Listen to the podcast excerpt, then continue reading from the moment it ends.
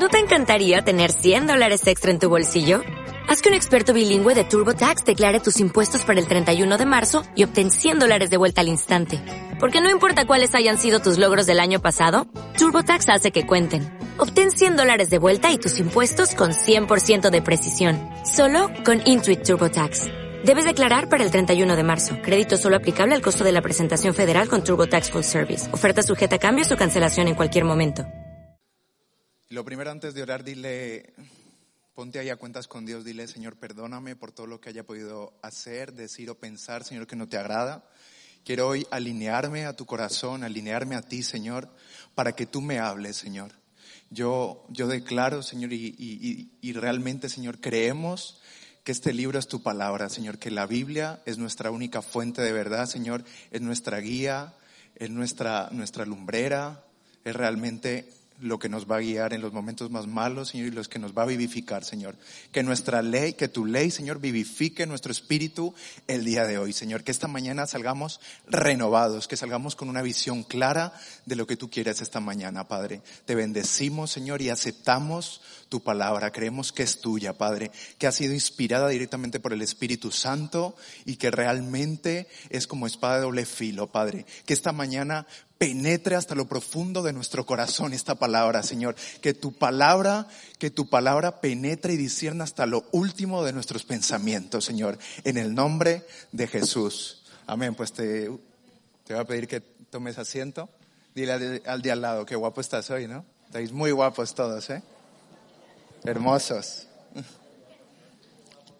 Eso es. Quita ahí presión un poquito. Es que, es que estar aquí impone, ¿eh? Aunque cuando uno se pone aquí, ¿verdad? Ya siente realmente el peso. Y bueno, yo llevo una semana con ese peso, esa carga de decir, hey, tengo la responsabilidad de llevar la palabra de Dios a mi iglesia, a mi congregación, ¿verdad? Y eso siempre te trae un, uf, un peso ahí, ¿verdad? Bueno, yo hoy quiero que abras, abras tu Biblia ahí en el capítulo 11 de Números. Vamos a leer del verso 4 al 6, así que te espero ahí que abras rápidamente tu Biblia. Eso es. Y que estos versos se te queden aquí grabados. Vamos a rondar sobre todo durante estos versos, alrededor de estos versos. Y dice, Estamos en el, en el, capítulo 11 de Números, verso del 4 al 6. Dice, y la gente extranjera que se mezcló con ellos tuvo un vivo deseos, deseo, perdón, y los hijos de Israel también volvieron a llorar y dijeron, ¿quién nos diera a comer carne? Nos acordamos del pescado que comíamos en Egipto de balde, de los pepinos, los melones, los puerros, las cebollas y los ajos. Y ahora nuestra alma se seca, pues nada, sino este maná ven nuestros ojos. En otra versión dice, entonces, el verso 4 dice, entonces la gentuza extranjera que viajaba con los israelitas comenzó a tener fuertes antojos por las cosas buenas de Egipto. Muy bien, y esta mañana quiero que rondemos alrededor de estos, de estos versos y la pregunta que hoy yo quiero traerte es, ¿por qué queremos volver atrás? ¿Por qué quieres volver atrás? ¿Verdad? Eso, así me gusta, eso es. Y a veces yo cuando he oído esta, estos versos en otros mensajes y tal, cuando han traído de referencia a esto, siempre lo hacían para decirnos, no, no nos quejemos, sino que nos agradezcamos en todo momento. Y es válido también. Esta palabra se ha traído mucho para, para decir, hey, que el pueblo no se tiene que quejar tanto, que tiene que agradecer en medio de todas las circunstancias, ¿verdad? Pero yo hoy no quiero criticar o juzgar al pueblo de Israel, sino que me gustaría que por un momento nos identifiquemos esta mañana con ellos. Y en varios aspectos que tengo yo a continuación. Vamos a situarnos por un momento que me encanta situarnos históricamente en el momento donde estaban estos versos, ¿verdad? Israel viene de 430 años de vivir en Egipto. Y esos 430 años no fueron siempre buenos.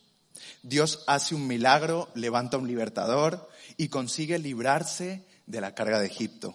Y no solo eso, sino que se, le se les promete que van a tener una tierra mejor. Una tierra, dice, donde fluye leche y miel. ¿Os suena esa tierra? La tierra prometida. Y resulta que después de, de, de haber pasado un año de estar en el desierto, se desesperan y empiezan a tener que vivos y fuertes antojos por el lugar donde habían estado. Y esa es mi pregunta de hoy. ¿Por qué, hermano y hermana, a veces queremos volver atrás? Y volver a esas cosas que el tema en sí es que el pasado no solamente eran buenas cosas, pero nuestra memoria a veces es una memoria selectiva, que solo nos acordamos de las buenas cosas, pero no nos acordamos que al lado de esas buenas cosas también había cosas que no eran tan buenas, que eran malas. Y esto fue lo que le pasó al pueblo de Israel. Una memoria selectiva. Pero qué casualidad, hey, que no se acordaban de los maltratos, no se acordaban de los latigazos, no se acordaban de cuando tenían largas e innumerables jornadas de trabajo allí en Egipto. Porque recordemos que cuando ellos tenían que hacer esas largas jornadas, que tenían al lado? Un capataz que, ¿qué? Si no hacían, ¡pam! Latigazo. ¡Ey, pero qué casualidad que de eso no se acordaron en esta queja! ¿Eh? Nos damos cuenta, ¿verdad?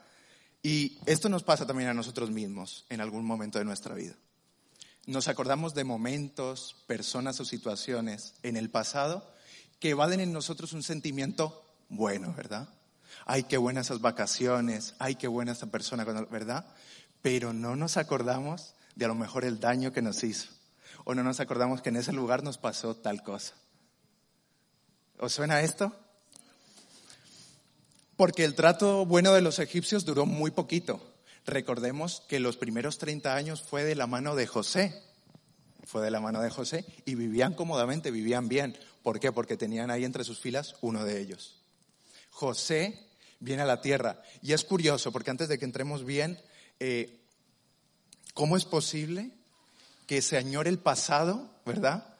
Sabiendo cómo fue esos días de azotes, de tristezas, y de derrotas, ¿verdad? Pues bien, vamos a intentar identificarnos esta mañana. ¿Me acompañas? Yo tengo ganas de identificarme con el pueblo de Israel esta mañana. No de criticarlo, sino de ponernos un poco de empatía. ¿Por qué ellos quisieron volver atrás? Y ahí vamos a encontrar respuestas para que dejemos atrás lo que está atrás, ¿verdad? Y nos pongamos, o sea, empecemos a andar hacia lo que está delante. Porque hasta que no amarres cargas, sueltes cargas, perdón, no vas a poder ir a lo que Dios tiene preparado para ti. Eso está claro. Y es curioso, ¿verdad? Porque ¿a cuántos de nosotros cuando estamos en un lugar desconocido, ¿verdad? Y nos ofrecen, por ejemplo, un plato típico de nuestra, de nuestra tierra, ¿verdad? O nos de un sentimiento de, mmm, mi casa, ¿verdad? Mi familia, esas arepitas venezolanas, ¿no? Esas arepitas colombianas, ¿verdad? Toda esa comida, ¿verdad? Que nos de ¿verdad? O cuando estamos lejos, ¿verdad? O cuando encontramos una persona que es de nuestra tierra en un lugar lejos, ¿verdad? Decimos como, ah, me siento mejor, me siento más tranquilo. ¿No os ha pasado eso alguna vez? Gracias. Gracias por el apoyo. Eso. O cuando vas, por ejemplo, a un restaurante típico, ¿verdad? Y dices, esto es lo más cerquita que puedo probar de, de México, por ejemplo, para, ¿verdad? Esos tacos, esas enchiladas, todo eso, ¿verdad? Es lo más cerquita que podemos podemos encontrar, ¿verdad? Y el tema aquí, el punto es que cuando nosotros estamos en aguas que no son conocidas, nada se siente mejor que lo conocido, que lo familiar, ¿verdad? Cuando estamos en algo que no conocemos, no hay nada mejor que yo, wow, me encuentra alguien conocido y digo, ay, qué alivio, porque no estoy solo, tengo a alguien ahí conocido, ¿verdad? Esto me recuerda ese refrán que dice, más vale malo conocido que lo bueno por conocer, ¿verdad? Pero sabes, en la palabra, en la Biblia, está el, antídoto, la antítesis, la respuesta a este refrán. A este refrán. Acompáñame rápidamente ahí. y lo he perdido, perdón. Quiero que me acompañe rápidamente a 2 de Corintios 5, 17. Ante este refrán que a veces decimos, ¿verdad? Lo malo conocido, dice 2 de Corintios 5, 17. De modo que si alguno está en Cristo, nueva criatura es. Repite conmigo, soy nueva criatura. Repítelo ahí, soy nueva criatura, ¿verdad? Las cosas viejas pasaron, he aquí todas son hechas nuevas, hermano y hermana, todas son hechas nuevas. Tú has nacido de nuevo. Tú no necesitas mirar al pasado para sentirte mejor. El futuro, el presente que te ofrece Dios es más valioso que el pasado que viviste un día. Piensa esto que he dicho. A lo mejor hablo muy rápido, pero bueno, ahí tienes luego YouTube. Por cierto, bienvenido a los que nos siguen por YouTube domingo a domingo. Es un placer teneros aquí. Pero, pero este es el punto, esta es la clave que yo quiero tocar, ¿verdad? Eh, antes de todo esto me gustaría una pregunta y es, ¿por qué Israel llegó a Egipto? O sea, ¿en qué punto llegó a Egipto, verdad? Pues Egipto llegó, eh, y, este es un punto clave, por hambre. Literalmente porque se estaban muriendo de hambre. Cuando los, los hermanos de José llegan a su presencia, cuando él ya es primer ministro, por así entenderlo, de la nación de Egipto, van, ¿por qué? Porque tienen una necesidad, porque se están muriendo de hambre. Y aquí el punto es lo siguiente, el hambre tomada desde un sentido espiritual, desde un sentido filosófico, ¿verdad? Es muy poderosa. No el hambre que podemos tener ahora en media horita de, de, la comida, ¿verdad? Eso olvídate. Es el hambre en el sentido espiritual. Nos empuja a nuevos horizontes. Cuando uno realmente se siente incómodo, con hambre, yo me he dado cuenta que cuando pasa esto es que Dios te está incomodando, te está trayendo, ¿verdad? Esa hambre, esa incomodidad para movernos a nuevos niveles de fe. ¿Me has oído bien lo que he dicho? Que cuando Dios te trae hambre, te trae sed, te trae incomodidad, no estás cómodo. Yo te hago una confesión, a veces vengo y digo, Señor, otra vez, un domingo, un jueves, alabanza, prédica y nos vamos. ¿No estás cansado de siempre tener lo mismo, de una rutina, de una monotonía? Yo digo, Señor, rompe con toda monotonía en nuestra iglesia, rompe con toda monotonía en mi, en mi vida. Quiero que cada día sea una aventura contigo, sea algo especial, sea algo diferente. Amén. Yo no sé si soy el único que quiero sentir eso. Porque a veces parece que estamos muy cómodos en, sí, 30, 40 minutos de alabanza, eh, una horita de predicaba y nos vamos. Y como que es, hay una inyección, es una pastillita para sentirnos mejor. Pero es que Dios no nos está llamando a esto, hermanos.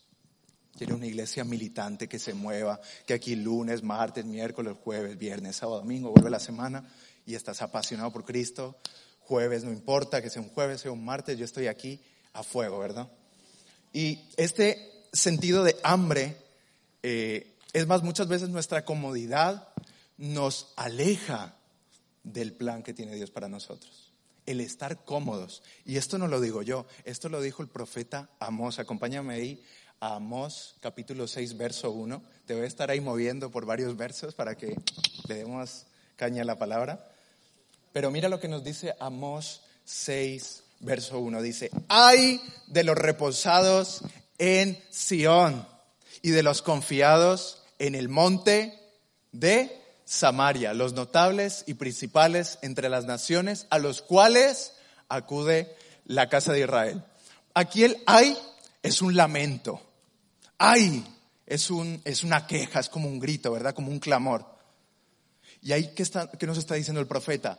De los reposados, de los cómodos. Y es que la comodidad a veces aquí en la casa de Dios, porque el, sillón era un monte, era una colina en Jerusalén que representaba eso, la presencia de Dios. Y cuando estamos aquí en la presencia de Dios cómodos, ahí es donde hace la, la exhortación, vamos, ¿verdad? Porque ese hay, ese lamento, es porque hay momentos que estamos tan cómodos que nos olvidamos de todo lo que ha hecho Dios en nosotros.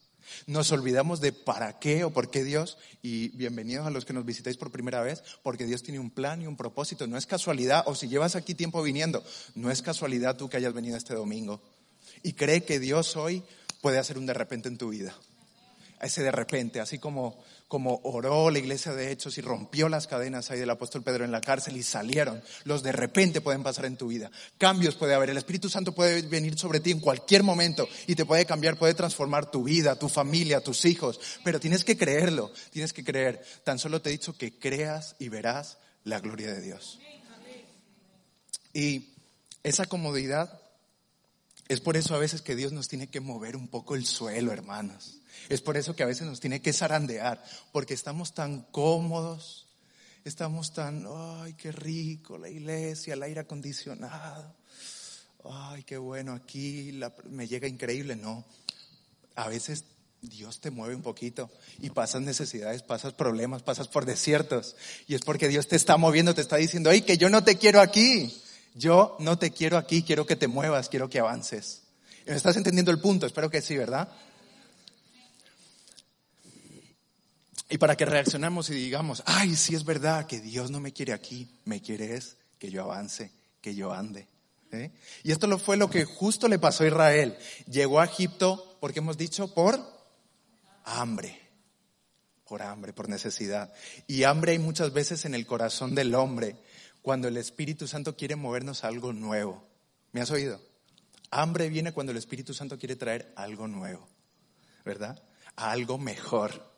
Y esos dos factores salvaron la vida del pueblo de Dios. El hambre y la incomodidad. El hambre y la incomodidad no permitieron el estancamiento del pueblo de Israel en el desierto. ¿Me has oído? No les dejaron estancarse por eso. Y el tema aquí es el siguiente. Muchas veces al querer satisfacer un hambre legítima, un hambre que todos tenemos, es verdad, lo hacemos en el lugar incorrecto, óyeme bien en el lugar incorrecto. Y ese mismo lugar nos acaba esclavizando un día. Me voy a explicar mejor. Lo he dicho ahí la primera frase. No sé si estáis conmigo esta mañana. ¿Estáis conmigo? Bien. Y ese es el punto, ¿verdad? A veces los seres humanos tenemos necesidades claras y evidentes, eso está claro. Necesitamos cosas. Pero escogemos mal el lugar donde encontramos satisfacer estas necesidades escogemos mal. Y lo que nos llenó un día y nos liberó de esa necesidad nos acaba amarrando, nos acaba esclavizando. Yo ahora mismo, eh, querido amigo, eh, por muchos años, o sea, este ejemplo es muy claro. Acabo de, nombrar, de definir, por ejemplo, lo que son las adicciones, ¿verdad? Eh, no es cierto que muchos empezamos buscando alivio para un dolor o una carencia emocional y terminamos atados en una relación tóxica o alguna droga para sustituir esa necesidad. No sé si me entendéis este punto. Porque el momento de ese éxtasis, de estar con esa persona, de tomar esta sustancia, de ir por aquí, de ir por allí, nos evade, nos evade de esa preocupación y de ese problema, de ese dolor, ¿verdad? Nos hace olvidar, más que todo. Sustituye ese pensamiento del dolor, del rechazo, de la soledad, del abuso que tú sufriste un día de pequeño o de grande o de adulto, o que lo estás pasando mal. Lo sustituyes y ¿qué has hecho? Has buscado incorrectamente el lugar donde tenías que satisfacer esa necesidad.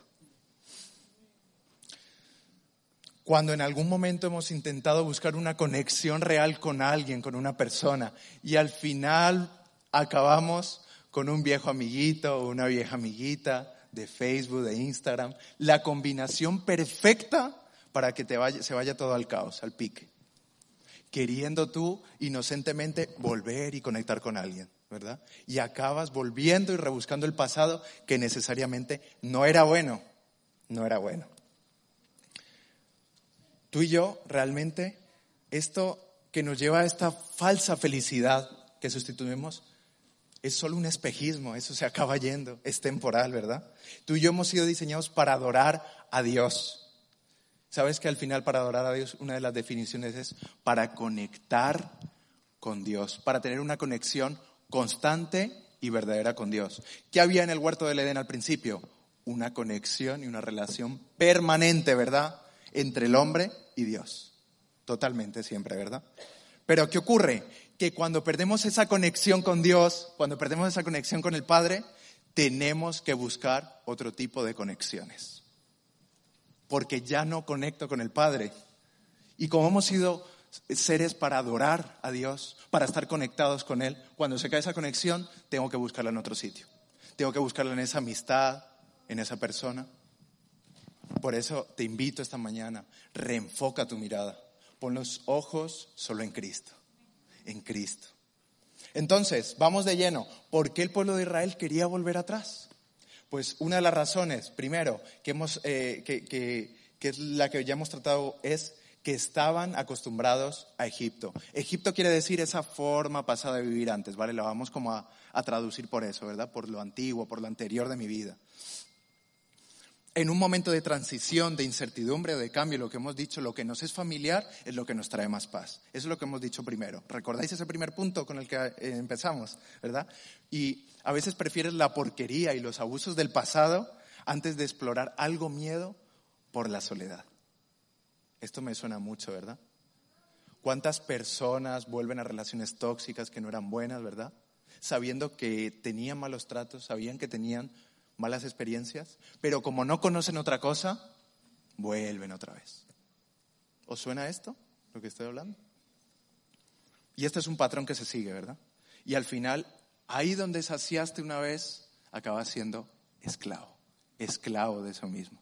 Segundo, tengo otra razón. ¿Por qué quisieron volver atrás? Y es porque se hartaron de lo mismo en el desierto, día tras día.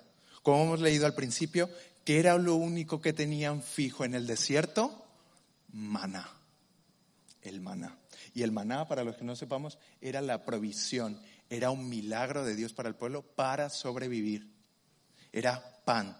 Eso que cuando ellos lo vieron caer del cielo se preguntaron todos, ¿qué es eso?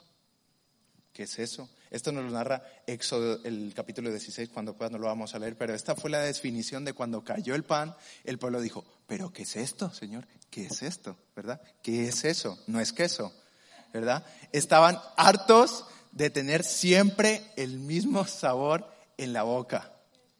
Siempre el mismo sabor en la boca. Cuando su paladar, escúchame bien esto, cuando su paladar estaba acostumbrado a las delicias de Egipto porque eso fue lo que hemos leído en Números capítulo 11. Tenían vivos antojos por Egipto, por lo que tenían en Egipto, por esas langostas, esas comidas, ¿verdad? Y claro, cuando día a día están comiéndose, como dice la palabra, era un pan inicuo, sin sabor, era algo que eh, suave, que no les, no era para, para que, wow, esto es tremendo platillo que me encanta, tremendo plato, ¿verdad? Era algo para sostenerlos, ¿verdad? Pero ellos que tenían el sabor de Egipto aquí, que nos ha pasado a todos, ¿verdad? Cuando alguien va a un hospital o algo que le dan esa comida insípida, ¿verdad? Que no sabe, ¿verdad? Que es para tu salud, que es para tal, pero estás acostumbrado a esos platados de lentejas, arroz, todo ahí bien comida, ¿no? Y te van a eso, es como, no me acostumbro, ¿verdad? Esto mismo le estaba pasando al pueblo de Israel, ¿verdad? Eh, pero hay algo que a mí, uff, me hizo clac aquí en la cabeza cuando yo leí esto, ¿verdad? Y esto es muy fuerte, hermano y hermana. Quédate aquí un momento, pero dice estaban acostumbrados a otra cosa, pero Dios les dio un milagro. Porque el maná no era otra cosa que un milagro. Porque me vas a decir tú que en medio de un desierto que caiga pan, eso no es un milagro. ¿Qué va a ser si no? Vamos ahora al desierto todos a ver si nos llueve pan. Yo creo que no nos va a llover ni vamos, ni una gota. Y este milagro se repetía todos los días. No había día que no, ay Dios, hoy no toco maná, ay qué pena. No, todos los días había maná. Este milagro solo buscaba salvarles la vida una vez al día. Una vez al día. Y esto al final los hastió, los cansó. ¿No te resulta esto familiar en este último año de pandemia? En el último año que hemos vivido, en la monotonía de la pandemia, estar siempre encerrado en casa, siempre con lo mismo. Te levantas tarde, te acuestas tarde, comes cuando, cuando me da hambre. O no, ¿ves? Por ahí veo risa porque ha pasado. O te quedas viendo películas. A mí, a mí me encanta ver películas. Y me hastié, nos cansamos de ver películas, hay cosas así, ¿verdad? O para los que podíamos trabajar, ¿verdad? Te levantabas tempranito, trabajabas, comías, te cansabas, volvías a acostarte, otra vez las cuatro paredes. El encierro nos acabó cansando. ¿O fui yo el único que me cansé? Yo creo que todos, ¿verdad? Todos nos podemos identificar con esto, ¿verdad? Con ese hastiamiento de siempre lo mismo, siempre las eh, cuatro paredes, ¿verdad? Y cuando te levantabas por la mañana dice, eso otra vez. Te levantabas y eso de nuevo, ¿verdad? Y, y te levantabas por la mañana y, y veías a tu esposo y decías, pero ¿qué es esto otra vez? O veías a tu esposo y dices, esto otra vez, te quiero. o o ves a tus hijos saltando, gritando otra vez y dices, ¿qué es esto otra vez, Señor? ¿Qué es esto? ¿Qué es esto? ¿Qué es esto? O vuelves al trabajo y dices, ¿qué es eso? Y vuelves a ver las cuentas y dices, ¿qué es eso? Y vuelves a ver ese vecino y esas caceroladas, ¿qué es eso? ¿Qué es eso, Señor? No es que eso, no es que eso. Es que estoy hastiado de lo mismo siempre. Siempre de lo mismo. Estamos hastiados de la monotonía, de hacer siempre lo mismo. ¿No te das cuenta? El ser humano no está hecho para una monotonía. Al final se acaba cansando. Pero escucha esto, porque el maná era un milagro. Esto quiere decir, y es tremendo, escúchame bien esto, se habían acostumbrado al milagro, al milagro. Esto te tiene que... Se habían acostumbrado al milagro de tener el maná. Esto es muy fuerte porque me pongo a pensar y digo, personas a las, que el enemigo ha estado día y noche bombardeando, así como Goliat todo el rato estaba desafiando al pueblo, ¿verdad? Israel bombardeando, diciendo, tú vas a estar solo, tú nunca te vas a casar, tú en el trabajo te va a ir mal, tú no vales para esto. Esa es la programación diaria del enemigo y fuera para tu vida. Tenlo claro.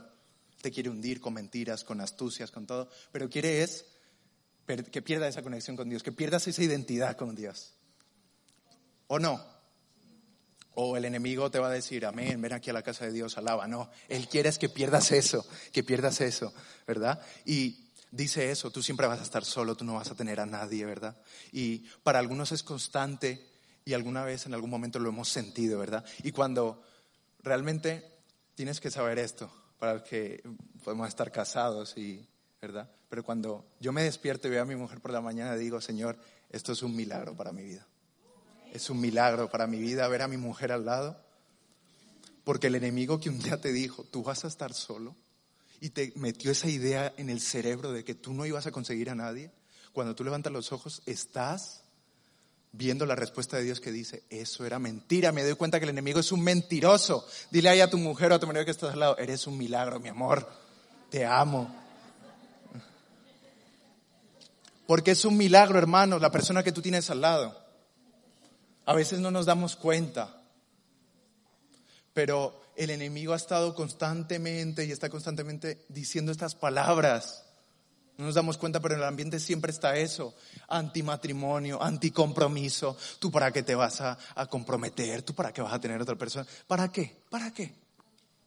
¿Para qué? ¿Para qué familia, verdad? Si puedes vivir la vida tú solo. Esas son mentiras del enemigo que está intentando meter en el corazón y en la mente del hombre, de las personas. Pero cuando tú ves la respuesta de Dios, dices, Señor, eres fiel, qué bueno eres. ¿eh? Y, pero vuelvo, es que es increíble porque que a veces algunos que hemos vivido un milagro, ¿verdad? Nos acostumbremos a ese milagro, eso no es fuerte. Que, o sea, que, que Dios hace un milagro en nosotros, lo vuelve a hacer, lo vuelve a hacer, y en vez de agradecer, nos cansamos de ese milagro. Wow. O sea, es algo que me rompe la cabeza. Y el pueblo de Israel fue así.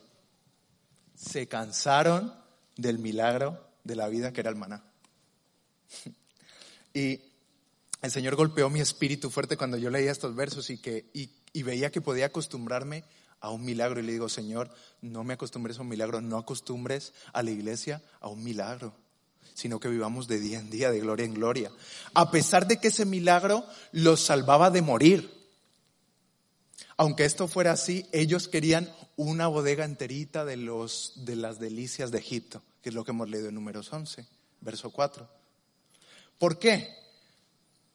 ¿Y por qué el Señor solo envió un maná una vez al día? Primero, pues para que ellos salgan a buscarla, para que eh, al final sabéis lo que estaba haciendo. Eh, lo que estaban haciendo realmente era, eh, Dios le estaba dando algo neutro, les estaba dando algo con un sabor suave para que no les satisfaga el paladar, el maná. ¿Y por qué me diréis esto? Porque no, estaba, no estaba el pueblo, estaba siendo diseñado para acostumbrarse a comer maná. Ellos no habían sido diseñados para solo comer maná. El maná es temporal porque el desierto es temporal. Y amigo y amiga, el desierto en tu vida es temporal, no es eterno. No te acostumbres solo a comer maná porque eso Dios solo se lo dio para vivir en el desierto. Era una etapa. Yo no necesito que estén incómodos, les decía Dios, que necesito que les duela un poquito en el desierto para prepararlos para la tierra prometida. Porque si les lleno de manjares el desierto, se me van a quedar ahí echaditos. ¿Eh? Imagínate que Dios, ante la queja, ante las súplicas, dice, yo no solo yo no quiero maná, yo quiero la miel, la leche, las langostas. El pueblo bien campante se hubiera quedado ahí relajadito. Pero Dios en vez de hacer eso, que les da? Un maná una vez al día. Vamos captando. ¿Me seguís? Amén. Bien. Porque se hubieran puesto cómodos. Ustedes, ellos no se podían hastiar de un milagro que es para sostenerlos un día a la vez, para que aprendan al final a depender de Dios. Esto era una enseñanza para depender de Dios, para tener dependencia profunda por Dios. Para cuando Dios decía, vengan, vamos. Porque imagínate, Dios les hubiera dicho, venga, y hubieran estado ahí con la langosta partiéndola y no se hubieran movido. ¿O no nos pasa a nosotros? Cuando estamos cómodos en un lugar, Dios nos dice, ven, digo, Señor, pero mi trabajo. Señor, pero es que esto. Las excusas que decía Roberto en ese vídeo, para los convidados a, las bodas, ¿verdad? excusa de esto, excusa del otro, excusa de lo tal. Tan cómodos que estamos que no obedecemos al propósito y a la voz de Dios que tiene para ti. Y amigo, amiga que nos puedas estar visitando hoy o que llevas tiempo viniendo, eh, tienes que entender que Dios nunca nos da el cuadro completo de lo que va a hacer con nosotros. Él a, Israel no le dio el mapa completo, no, le dio la foto panorámica de todo lo que le iba a pasar.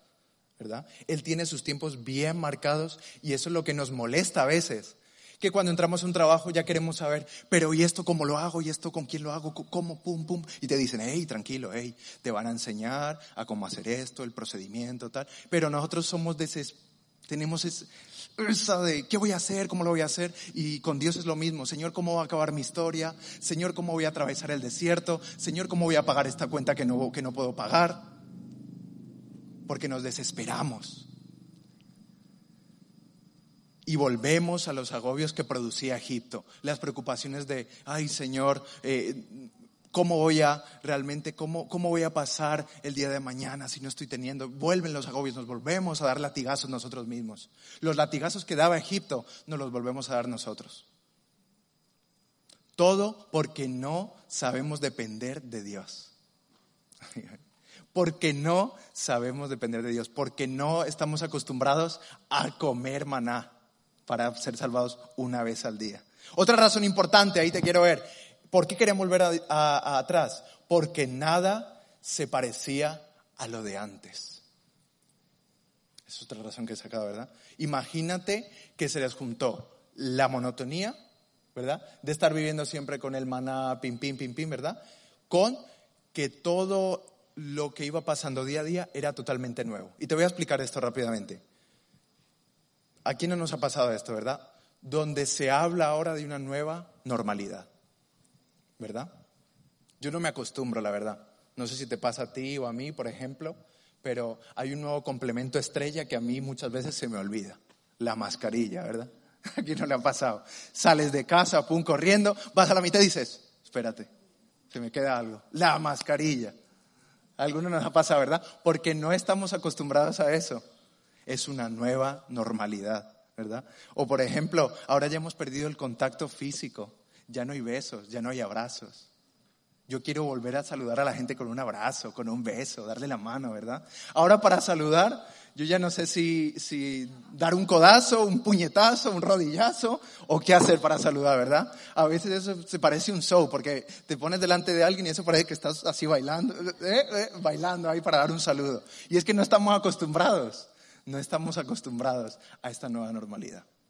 Y yo, no sé tú, pero yo me identifico aquí con el pueblo de Dios, de Israel, porque yo no quiero una nueva normalidad, yo quiero lo que estaba viviendo antes, el abrazar, el dar la mano.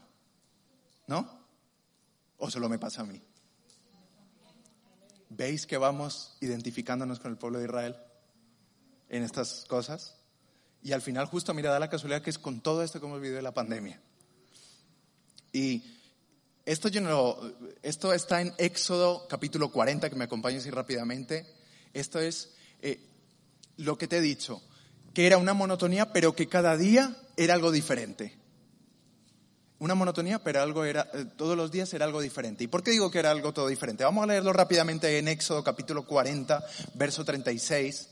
Dice, y cuando la nube se alzaba del tabernáculo, los hijos de Israel se movían en todas sus jornadas. Dice, pero si la nube no se alzaba, no se movían hasta el día en que ella se alzaba. Wow, te traduzco esto rápidamente. Pero esto significaba que la presencia de Dios iba con una nube para ayudarlos, para, para, para protegerlos, una nube constante en el desierto, ¿verdad? Aparte del maná. Pero decía que cuando la nube se paraba, ¿ellos qué hacían? Se paraban. Y entonces yo me imagino ahí, yo viviendo en una familia de esas, diría, bueno, vamos, vamos a poner aquí el comedor, vamos a poner aquí la cocinita, allí el baño, vale, aquí jugamos, aquí tal, ¿vale? Imagínate el momento en que, en que la nube se movía, no, otra vez a movernos, a mover todos los cachivaches, todas las cosas, a volvernos a ir. Tremendo esto, ¿no? Porque ellos intentaban instalarse y la nube se movía y se tenían que mover. Y ellos se sentaban bajo la sombra mientras organizaban todo esto, pero si les decía a Dios moverse, ¿qué era? Moverse. Eh, y yo espero que esta mañana, como a Dios me ha hablado a mí, te pueda hablar a ti esta mañana. Y puedas saber que no te apartes de la nube ni de la presencia de Dios.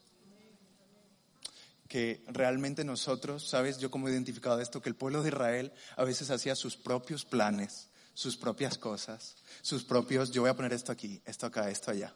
¿Verdad? Pero que cuando la presencia de Dios decía moverse, ellos se tenían que mover. No te, no te acomodes solo a un sitio, sino que acomódate es a la presencia de Dios. Eso es lo que nos va a hacer vivificar, ¿verdad? Movernos. Y porque cuando tú vives entre la monotonía del maná y los cambios constantes de una nueva vida en el desierto, eso se convierte en una coctelera, en una combinación perfecta para volver a los antojos del pasado. En, el, en Salmos 106, verso 14 nos dice el salmista, tuvieron apetitos, es otra versión la que yo tengo, tuvieron apetitos desenfrenados en el desierto y tentaron a Dios en las soledades. Tuvieron apetitos desenfrenados en el desierto. Y es que eso, el estar eh, en una monotonía y en un cambio constante a la vez, eso es perfecto, eso es perfecto para que se nazcan en nosotros unos apetitos desenfrenados. Pero al final, ¿dónde podemos hallar la raíz de todo esto? La fuente de todo esto nos lo dice en el primer verso que hemos leído, que es Números, el, el verso 11, el verso 4, en la nueva versión internacional dice, entonces la gentuza extranjera que viajaba con los israelitas, la gentuza. Y es que estos fueron los que se quejaron y los que eh, murmuraron contra, contra Dios. Fueron, ¿sabes qué? Eh, todas esas personas que se mezclaron con los israelitas, que se casaron con los israelitas, fueron todos los que llegaron ahí, ¿verdad? Y te digo una verdad, quédate con esto. Si te puedes quedar con esto esta mañana, al menos que te quedes con esto, yo me voy por satisfecho, pero que, uff, de verdad esta mañana en la alabanza, desde antes de empezar, yo ya sentía la presencia de Dios como nunca antes. Sentía ese, uf, ese escalofrío, esas, ¿verdad? eso que te, te pasa por dentro que dices, wow, este es el Espíritu Santo, no puede ser otra cosa. Te hace llorar, quebrantar, ¿verdad? Y muchos de nosotros, escúchame bien, hemos salido de Egipto, pero no todo Egipto ha salido de nosotros. Vuelvo a repetirte, Muchos de nosotros hemos salido de Egipto, pero no todo Egipto ha salido de nosotros. Y por eso en noches solitarias quieres volver a Egipto. Y por eso eh, cuando eres traicionado quieres volver a Egipto. Y por eso cuando vives situaciones traumáticas que, que te llevan a una depresión o lo que sea, quieres volver al pasado, quieres volver a lo conocido. Cuando vives estas situaciones, ¿verdad? Y vuelves al espejo, el enemigo te recuerda lo que tú eras en el pasado. Y, se, él se encarga perfectamente, él es increíblemente bueno para recordarte todos los días esas mentiras que día te repetías y te repetían de tú no sirves para nada, eres un mal hijo, eres un mal padre, eres una mala esposa, ¿verdad? Nunca vas a progresar, nunca vas a tener dinero, te va a ir mal siempre y te vuelves otra vez a dar esos latigazos que Egipto te daba, te los vuelves a dar tú mismo. porque es lo único que conocías. Qué fuerte que estos momentos sean invitaciones para volver al pasado, en vez de para postrarte y adorar a Dios. Porque yo no sé si esto solo me pasa a mí, pero yo creo que te puede pasar a ti también. El que en estos momentos tú, en vez de irte a postrar a Dios, decirle, Dios, mira, esto me recuerda a mi pasado, quiebralo, rómpelo, no lo quiero en mi vida. Es una invitación para volver a los patrones que antes conocíamos que no eran buenos. Y vuelves otra vez a la opinión de los demás, a necesitar esa, aprobación de los demás y no la de Dios. Vuelves otra vez a esas llamadas que sabes que no te van a hacer ningún bien. Vuelves a visitar esas páginas que no te convienen. Vuelves a buscar la porquería que no te conviene. Por eso vuelves a las pastillas. Por eso vuelves al alcohol o vuelves a las drogas. Porque es lo que conocías, es lo que te satisfacía. Son esas llamadas recaídas, ¿verdad?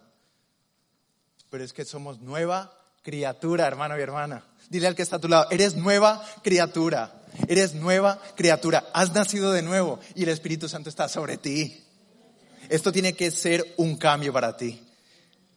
Y mira, si eres cristiano, es verdad, es verdad también que has nacido de nuevo, pero en tu boca, en tus labios, tienes impregnada todavía la sazón de Egipto. Tienes todavía impregnada la sazón de Egipto, ¿verdad? Y para realmente, para acabar con esto, en tu lengua tienes el gusto, el paladar, es por el pasado todavía. No quiere decir esto realmente que, que te va a apartar de Dios, porque Dios mismo nos da la salida, la solución, ¿verdad? Lo que tienes que hacer es pedirle a Dios que te dé, que te adquiera un gusto distinto por la verdad. Realmente tú necesitas es adquirir un gusto por la palabra de Dios, una satisfacción por sus promesas, por sus palabras.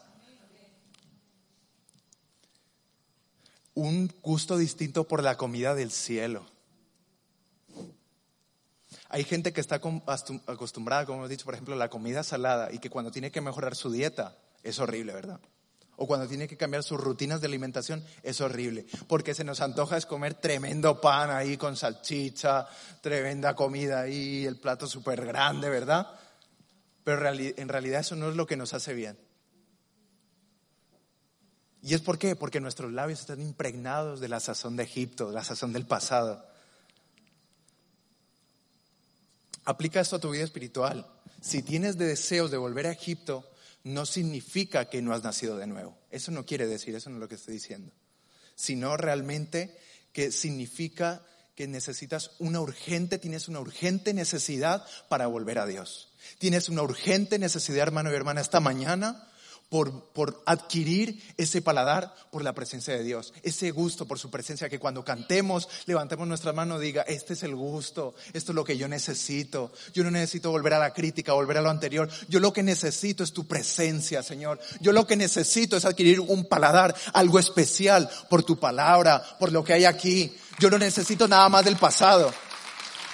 Yo necesito que lo que un día, lo que un día Dios me prometió aquí, tomarle ese gusto, decir otra vez, Señor, tú me has llamado a las naciones, tú me has llamado que voy a ser cabeza, que no voy a ser cola, tú me has dicho que voy a ser más que vencedor, tú me has dicho que soy pueblo adquirido, nación santa, linaje escogido, para anunciar las bondades, las virtudes de aquel que nos llamó de, su, de, su, de, sus tinieblas a su luz admirable. Eso es lo que tú tienes que empezar a experimentar, a notar, a decir, Señor, equípame, equípame realmente por amar este libro, por amar tu ley. El Salmo 119 que hemos estado leyendo en los devocionales lleva a una conclusión, es que la ley de Dios vivifica tu alma y vivifica tu espíritu. Y que los peores momentos de tu vida es lo único que te va a salvar. No ese antiguo amigo, no esa antigua amiga, no esa sustancia, no esas cosas que te llevan a Egipto. Es la palabra de Dios, hermano y hermano.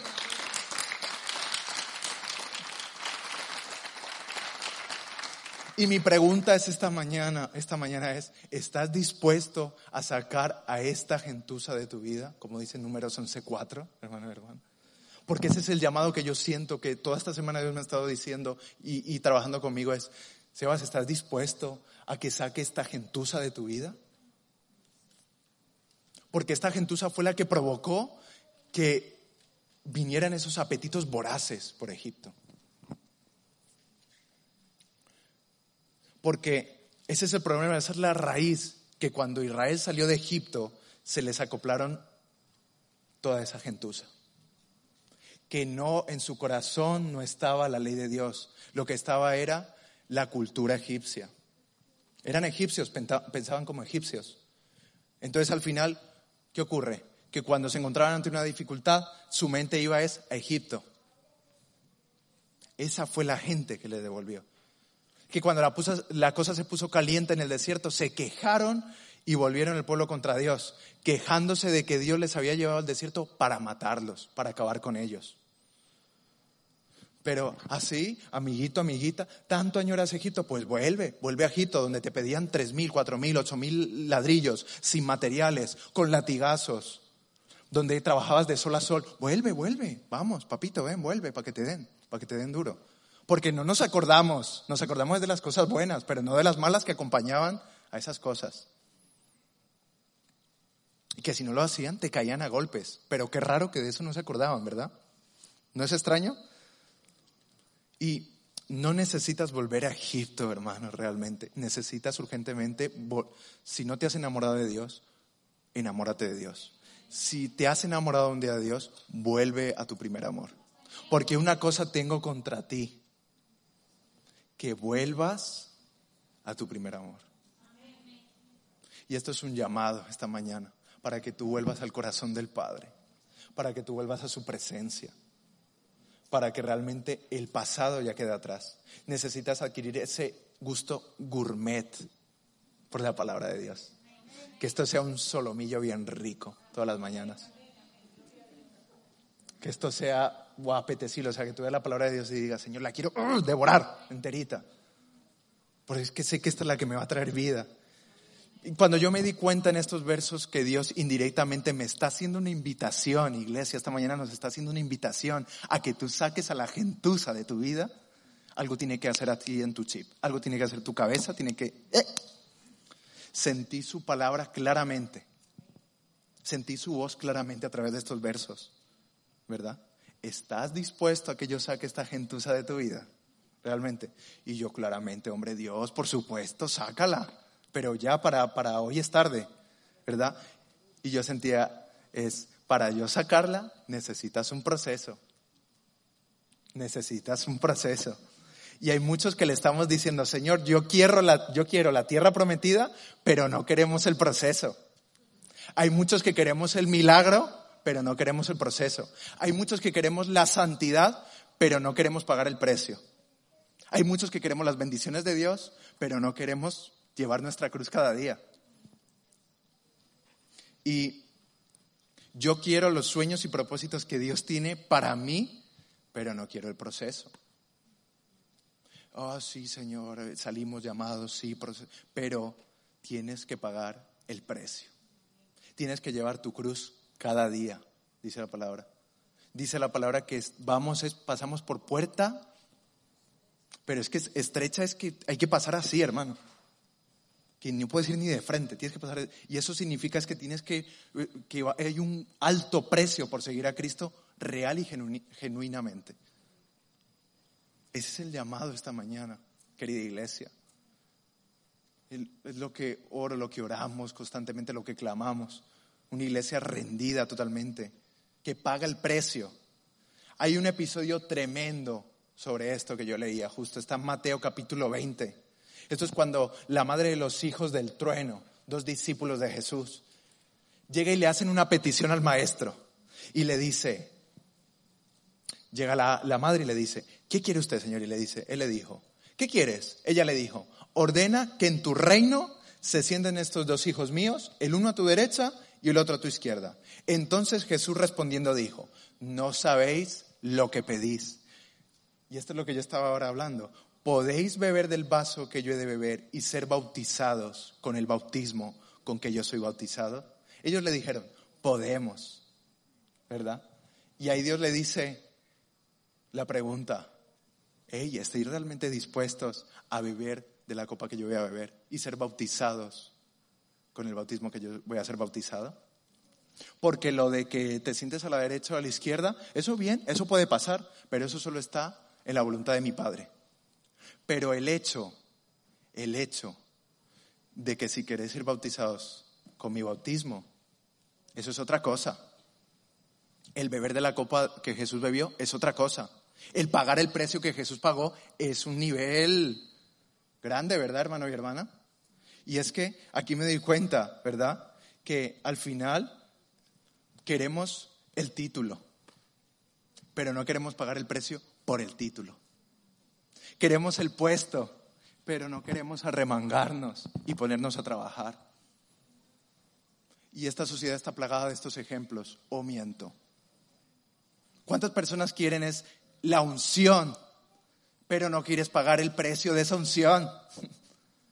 No quieres decir, hey, no quieres eh, pasar tiempo con Dios, no quieres leer su palabra, no la quieres estudiar. ¿Cómo quieres que llegue la unción a tu vida si no es a través de eso? Porque no hay otra clave, hermano y hermana. Esa es la clave. Y ya estoy terminando, ya, tranquilos. Pero realmente Dios tocaba mi corazón con estas palabras, con estas cosas. Y, y quiero realmente que esta mañana tú salgas con esto. Voy a invitar a los hermanos de la alabanza si pueden subir para que terminemos con esto, pero que se selle hoy en tu vida. Hoy, hoy realmente, como decía, hoy puede haber un cambio en tu vida, hermano. Anhélalo. Anhélalo que hoy sea un día diferente, un día de gloria, un día de fiesta. Pero tiene que nacer de ti ese cambio que radique de ti, no lo puede hacer otra persona. Que digas, Señor, yo necesito más de ti. Yo necesito tu Santo Espíritu en mi vida. Estoy harto de la sequedad de mi vida. Estoy harto de tener que venir siempre a escuchar, pum, y me voy. No, Señor, yo quiero un cambio radical en mi vida. Quiero que algo pase, quiero que algo cambie. Quiero ver sanidades, quiero ver milagros, quiero ver prodigios. Quiero ver ese hijo que llevo años orando por él, ese padre, esa madre, ese familiar que estoy orando años por él que no se cambie. Que cambie en el nombre de Jesús. Que el Espíritu Santo viene sobre mí para pregonar las buenas nuevas, para libertar al cautivo, para sacar las vendas de los que están ciegos pero te lo tienes que creer, iglesia, hay que creerse esto. Hay que arremangarse, hay que tomarlo. Señor, háblanos, háblanos esta, esta mañana realmente a cada corazón, Padre Santo. Tú quieres cambiar tu forma de vivir la vida, pero no estás dispuesto a pagar el precio para cambiar tu forma de pensar. Y eso es algo que Dios nos invita a hacer. Tú no puedes pretender decirle, Dios, cámbiame, pero que sigas con los pensamientos que no te dejan avanzar ni cambiar.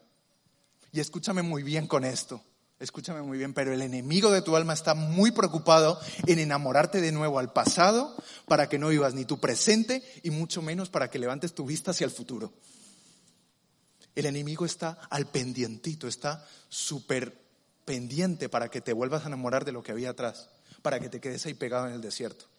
Porque sabes que en Éxodo 16.3, ahí un poquito más adelante, nos dice, y les decían los hijos de Israel, ojalá hubiéramos muerto por mano del Señor en la tierra de Egipto, cuando nos sentábamos a las ollas de carne, cuando comíamos pan hasta saciarnos, pues nos habéis sacado a este desierto para matar de hambre a toda esta multitud, dice en otra versión. En pocas palabras, el pueblo de Israel el enemigo les estaba poniendo ahí ideas del pasado y el enemigo constantemente quiere volverte a enamorar de tu pasado. Quiere volverte a traer esas cosas que van en ti sentimientos buenos, pero que en nuestra memoria selectiva nos olvidamos de lo malo y solo viene lo bueno. Y el enemigo te quiere llevar hasta allí para dejarte ahí anclado, para dejarte ahí sin visión, para dejarte sin misión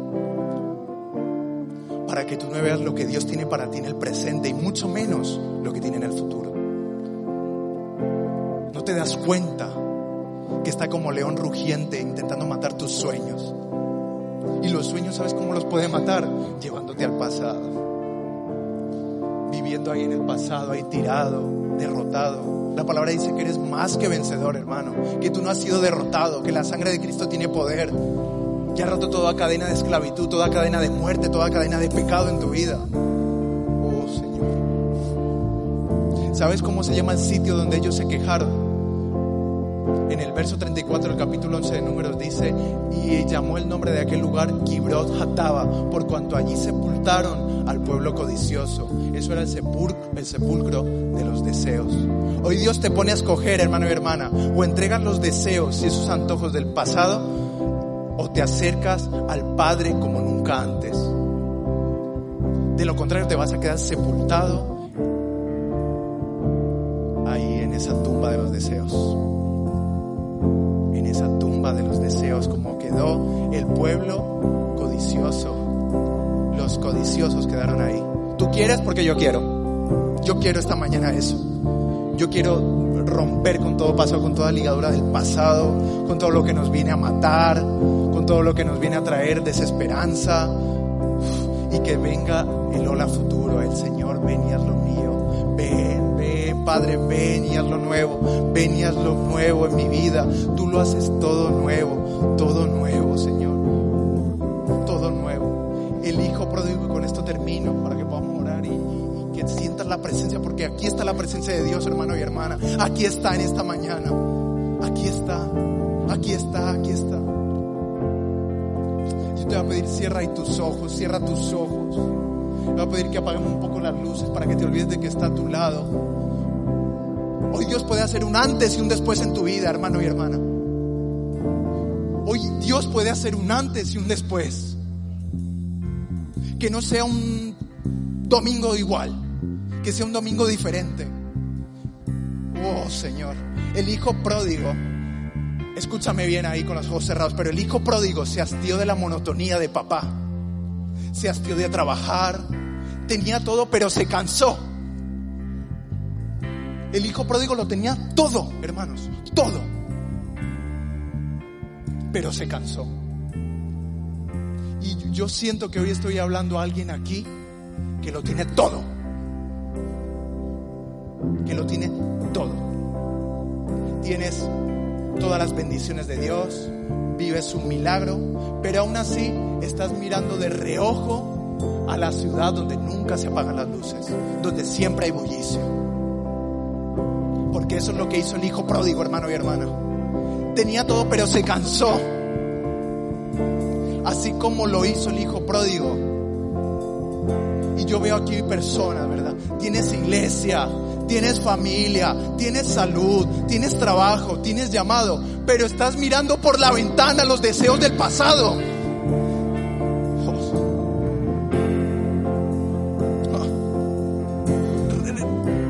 Deseos de diversión alocada, deseos de no querer cumplir reglas,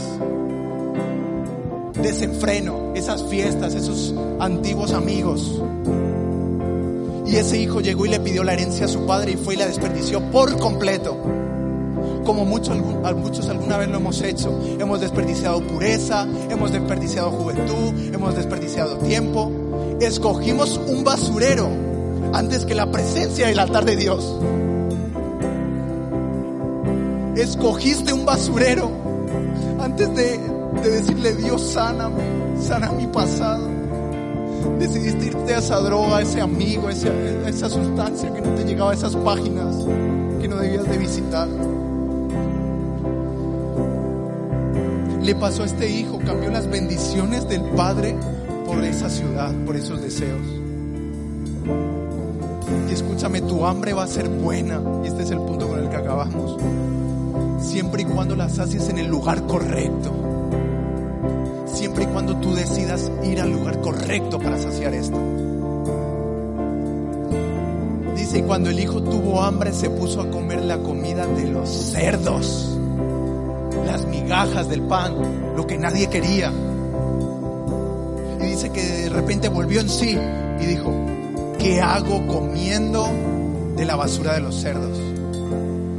¿Qué hago comiendo esto si en la neverita de mi papi está todo lleno? Hay bendiciones, hay abundancia. Hermano, ¿qué haces mirando la ciudad? ¿Qué haces mirando los deseos? Si en la casa del Padre lo tienes todo, todo lo tienes. Todo lo tienes. Todo lo tienes. ¿Por qué soportar esta vida si en la casa de mi Padre estoy mejor? Y volvió a la casa del Padre. Y volvió. Y esta mañana yo siento que hay gente que está volviendo a casa, amén. Está volviendo una vez más a casa, a casa, a casa. Es una invitación que vuelvas a casa, hermano, que vuelvas. Habrá gente aquí que le dice, levántate ahí un momento conmigo, levántate iglesia, levántate porque aquí está el Espíritu Santo, levántate conmigo, levanta tus manos, empieza a declarar, empieza a decir, Señor, yo dejo, yo suelto todo pasado en el nombre de Jesús, Padre. Tiempos pasados nunca fueron mejores, dice Eclesiastés. Habrá gente aquí que le dice a Dios, saca a la gentuza de mi vida porque yo quiero la fiesta con mi Padre. ¿Habrá alguien?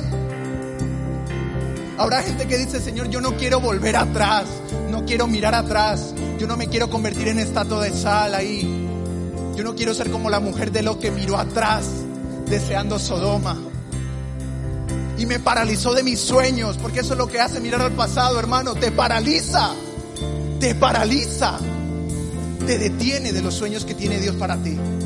No permitas que el pasado te paralice. Suéltalo esta mañana, suéltalo. Porque Dios te está diciendo, tengo nuevos capítulos que escribir en tu vida. Pero tienes que soltar, suelta, suelta, suelta. Y muchas veces hacemos muchos esfuerzos por tirar las bendiciones y la mesa del Padre por la ventana. Decimos, Dios, para que esto ya me aburrí, pum, lo tiro y me voy al desenfreno, ¿verdad?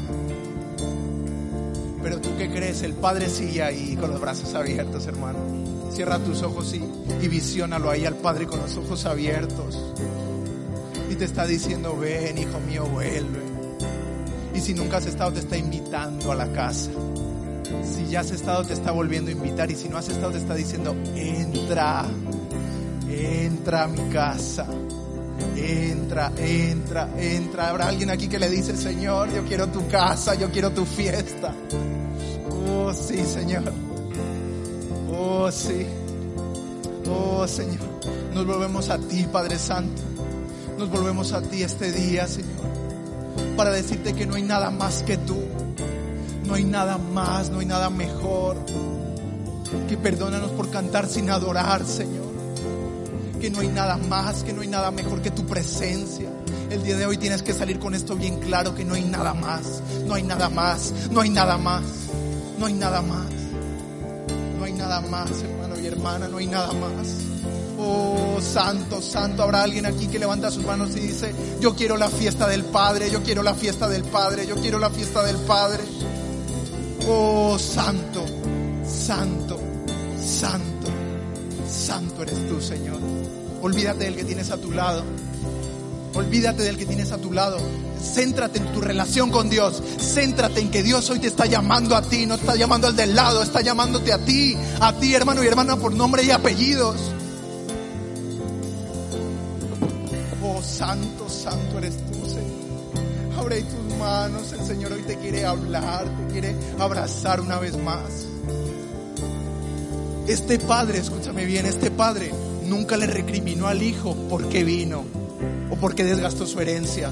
Simplemente dijo, ven aquí, aquí está, aquí estoy con los brazos abiertos. He preparado fiesta para ti porque has vuelto, porque eso es lo importante. Y hoy el Padre te está diciendo, no me importa lo que hayas podido hacer, no me importa el pasado que hayas podido tener atrás. Yo hoy vuelvo a abrazarte, hoy vuelvo a abrazarte.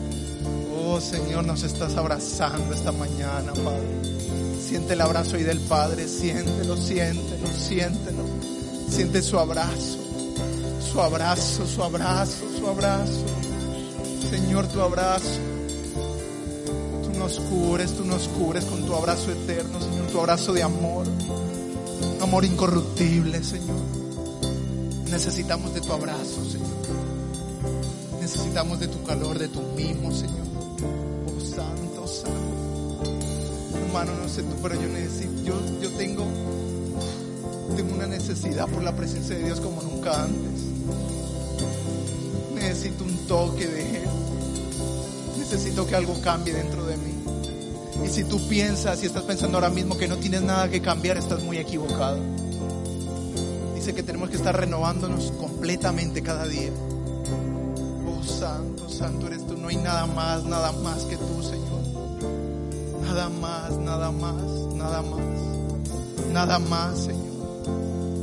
No pares, no pares. Levanta ahí tus manos. Vamos a ir terminando ya, pero tienes que salir de aquí convencido, convencido de que has dejado el pasado, de que el pasado ya no va a interferir contigo, de que el Espíritu Santo está llamando a tu puerta y aquí llamo a tu puerta. Llamo a tu puerta y quiero cenar contigo, quiero tener una relación contigo profunda, eficaz. Oh, santo, santo eres tú, Señor. Oh, Señor Jesús. Oh, digno, digno. No dejes de orar, no dejes de clamar, porque ahí es donde encuentra la solución. Ahí es donde Dios ve tu clamor en lo más profundo de ti, en ese rasgarte, en ese cerrarte con Él. Oh. No te acostumbres a un milagro nunca, hermano. No te acostumbres nunca al milagro que Dios ha dado para ti. Vive cada día agradecido por el milagro de Dios, por tu familia, por tus hijos, por tu salud, por tu trabajo. Porque Dios te ha traído hasta aquí. ¿Cuántas personas estarían deseando estar aquí y recibir la palabra?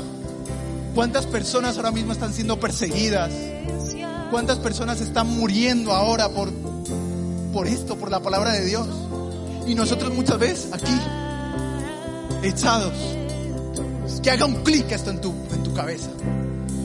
Dile, Señor, lléname de, uh, de responsabilidad, de pasión. Embarázame con tus sueños, con tus propósitos, Señor. No me quiero ir, Derrama y tu corazón, derrama y tu corazón. no busco bendiciones.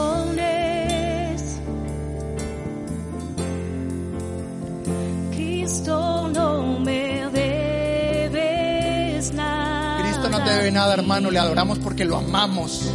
Más de lo que tú puedas hacer. Declárale, declárale tu amor hoy. Dile, te quiero, te amo.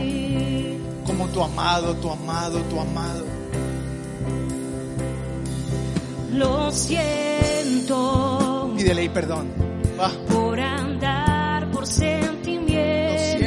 Lo siento, por cantar sin adorar. Tiene que quebrar tu corazón, hermano. Hasta el inicio, abro mi corazón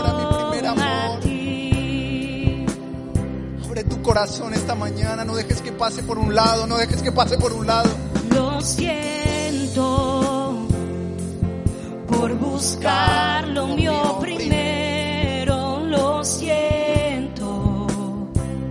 está paseando. El Espíritu Santo está aquí, está aquí. tú. Llévame hasta el inicio. Abro mi corazón a ti. Iglesia, levanta tus manos, levanta tus manos. Levanta tus manos. No te importa el que está al lado.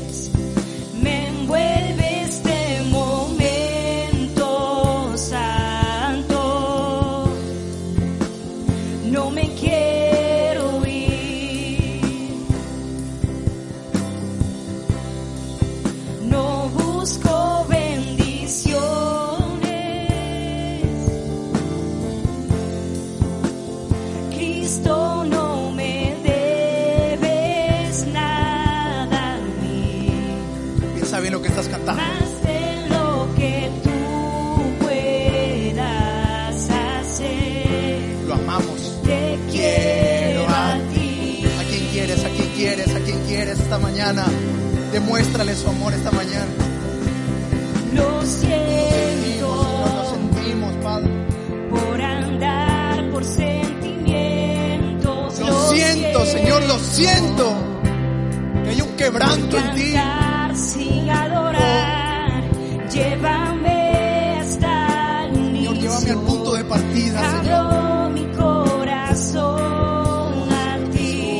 Abrimos nuestro corazón, abrimos nuestro corazón a ti esta mañana. Lo siento por buscar lo mío primero. Lo siento por olvidar que bastas tú. Llévame hasta el inicio. Hoy Dios te está llevando al inicio. Al primer amor.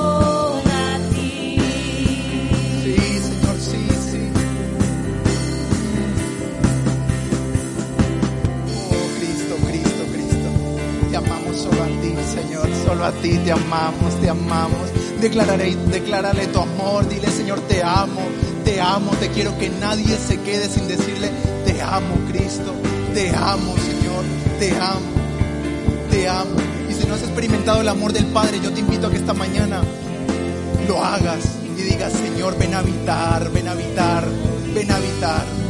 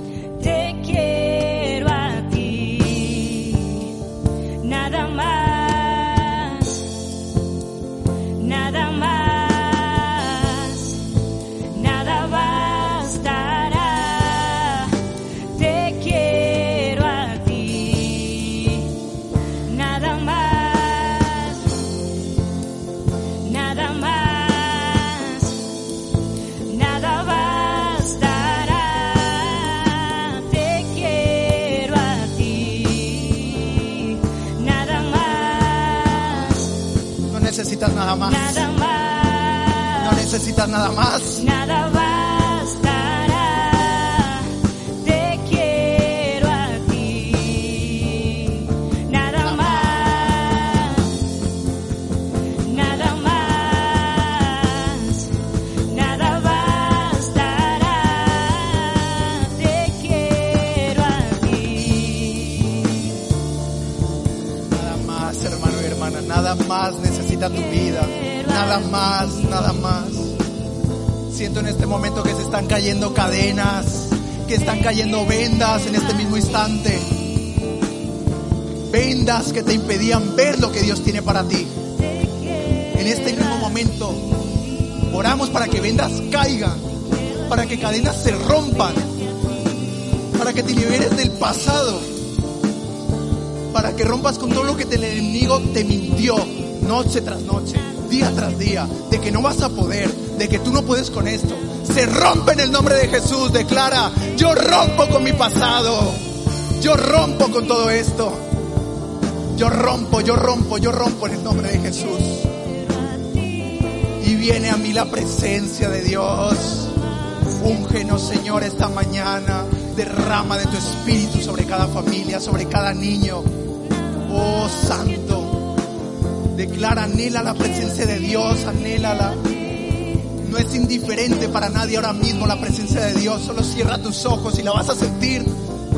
Oh, oh, Santo, nada más. Entiende que nada más te hace falta.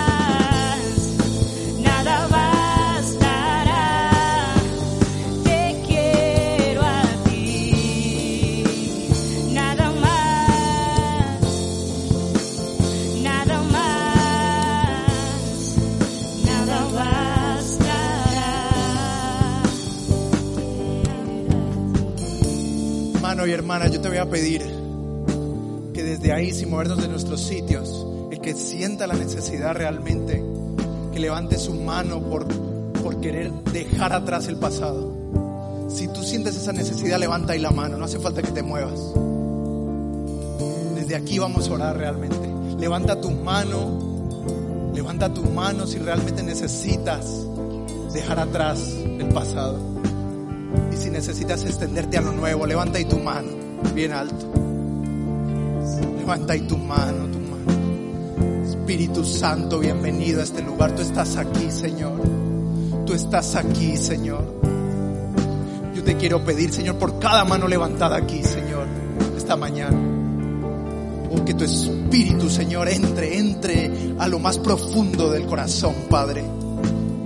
Y que quiebre ahí, Señor, toda vía de escape en el pasado, Señor. Toda raíz del pasado, Señor, la cortamos en el nombre de Jesús, Padre. La cortamos en el nombre de Jesús, Padre. Y declaramos ahí segunda de Corintios 5 que dice, nueva criatura soy, las cosas viejas pasaron y aquí son todas esas nuevas, hermano. Y esta mañana están siendo nuevas. Déjame decirte que el Espíritu Santo está poniendo lo nuevo, lo nuevo, lo nuevo. Está renovando y te está poniendo lo nuevo, lo nuevo. Recibe lo nuevo, hermano. Recibe lo nuevo, hermano y hermana. Amigo y amiga, recibe lo nuevo de parte de Dios. Recíbelo, recíbelo. Recíbelo en el nombre de Jesús. Oh, gracias te damos, Señor Jesús.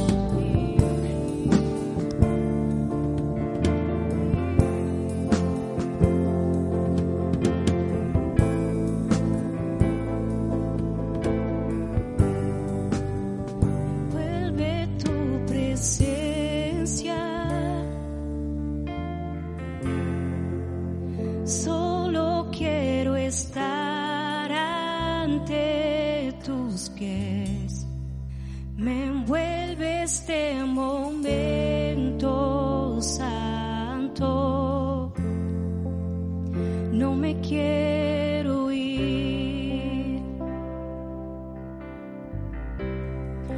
No busco bendiciones.